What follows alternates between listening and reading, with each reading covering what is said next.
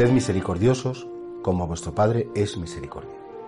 Yo no sé si será muy atrevido decir esto, pero a mí me parece, y es una opinión, la comparto con vosotros, que sois mis amigos y mis hermanos en la fe, que el objetivo último de toda la vida cristiana es este, alcanzar la misericordia divina y después regalar esa misericordia que hemos alcanzado en el sentido que hemos recibido. Alcanzar no quiere decir esforzarse, sino recibir la misericordia para después regalarla. Y por eso Jesucristo dice, sed misericordiosos, como vuestro Padre Celestial es misericordioso. Ahora, nadie puede practicar la misericordia si previamente no la ha recibido.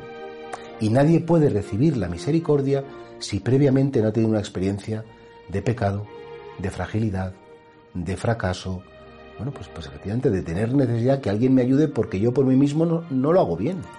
Claro, la gente que va de sobrada, la gente que va de lista, la gente que va dando lecciones a todo el mundo de todo, que piensa que todo lo hace bien, esos no pueden practicar la misericordia.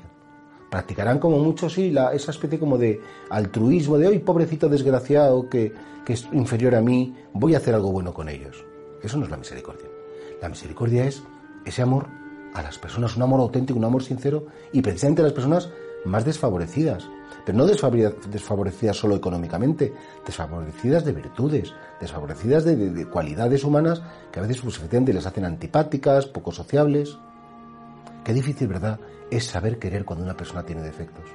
Y sin embargo, Dios nos quiere a nosotros, que tenemos todos los defectos del mundo. Dios mío, si tú me amas a mí, que soy tan intenso, que soy tan, tan, tan difícil, ¿cómo no voy a amar yo a los demás?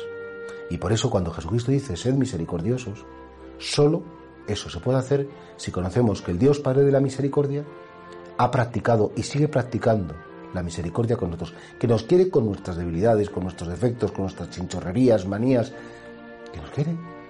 Y porque nos quiere así, y sabemos que somos amados así, solo el que recibe ese amor después lo puede regalar. Qué importante en este sentido es no ponernos en el grupito de los buenos, no ponernos en los grupitos de los que nunca han roto un plato, de los que todo lo hacen bien, no, Señor, soy el más trasto y si no hubiera sido por tu misericordia y por tu gracia, ¿dónde estaría yo ahora mismo? ¿Qué sería de mi vida si no fuera por ti? Estaría no en el arroyo, mucho más lejos. Y luego, por tu misericordia, porque tú me amas en mi debilidad, puedo conocerte, puedo tratarte, puedo ver cosas claras, puedo, en definitiva, saber, encontrar y vivir la verdad practicar la misericordia. Jesús dice muchas veces, aprended lo que quiere decir misericordia quiero y no sacrificios. Si todas nuestras oraciones, todas nuestras cosas no nos llevan a tener una grandísima misericordia, es que no hemos sabido aprovecharlas. Es que prácticamente no hemos entendido nada.